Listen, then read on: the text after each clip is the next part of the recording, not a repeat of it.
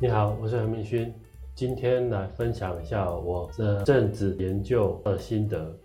首先，我们要先谈到的是有关于药这件事情。在台湾的话，精神科的药，比如说忧郁症或者是安眠药之类的，只能由医生开处方。在精神科或者是现在所谓的身心科当中的医生来开以相关的药物。那另外在心理师当中的，无论是智商心理师或者是临床心理师，他们并没有开药的这项业务。如果你觉得自己的情绪或者是身心状态并不是很 OK 的状态的时候，你或许可以考虑的是，先到身心科挂号，找身心科医师确认你的身心状态有没有一些是关于生理上面的问题，比如说内分泌系统，它是由我们生理上面的一些器官所产生的。当这些器官产生了状况的时候，内分泌。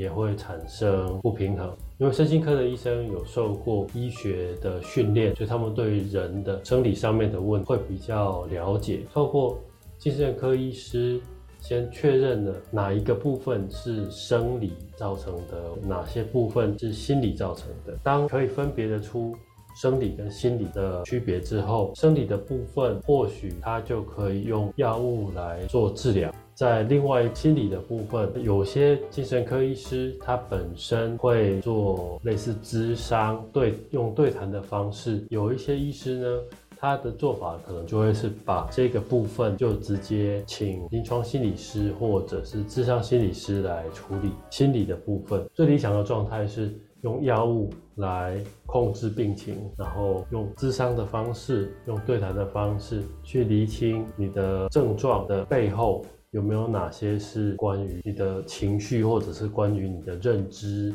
甚至是有可能关乎于你的环境，比如说你的人际关系，或者是你对于亲子的关系。那这个部分，智商师、临床心理师，他们就可以有一些工具来帮助你。比如说，增加你的觉察他人的情绪的能力，用适当的方式来表达自己的情绪跟想法，与他人有良好的沟通跟互动，这是对外面的。那向内呢？如何看待自己？如何和自己相处？如何接纳自己？如何帮助自己降低心理的压力？如何增加自己幸福的感觉？不过，并不是每一个人都需要同时用到用药跟智商。但是，假如说这两个可以一起做的话，那它的效果会更好。有些状况是他可能吃了药，但是他并没有去做智商，他只是用药物控制他的状态。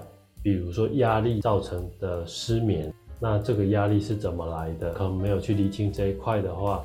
那他就只能用药物来控制这个失眠的状态。生理上，我们会有所谓的抗药性的药，用药的量可能会越来慢慢的越来越多。但是你的本源的问题没有解决的话，只是一直单纯的只是用药物去压抑那个压力，用药的量就会慢慢增加。有一些人一直吃药，但是却没有改善的原因就是在这边。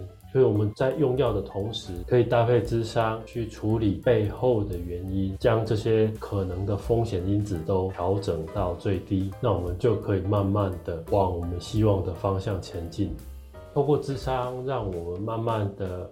可以了解我们怎么样去应对我们的情绪事件的时候，我们失眠的状态可能就可以慢慢的减缓，原本使用的药物就可以慢慢的减少。这是我看过一些资料之后得到的结论，所以。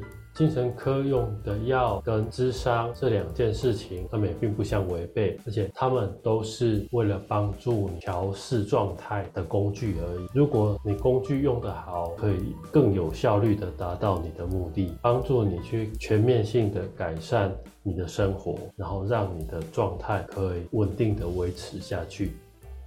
希望透过我的分享，可以让大家先。有一个大概的概念，就是关于用药这件事情，它并不是一件避之唯恐不及的事情，它就只是一个帮助我们的工具，去除掉它负面的标签，那让我们可以更用平等的态度、更平常心的状态去看待精神科的用药。如果你觉得我分享的内容对你有帮助的话，欢迎你帮我按个赞。如果你对于高敏感族群相关的议题有兴趣的话，欢迎你订阅我的频道，我会不定时的更新相关的影片。那我们就下次见喽，拜拜。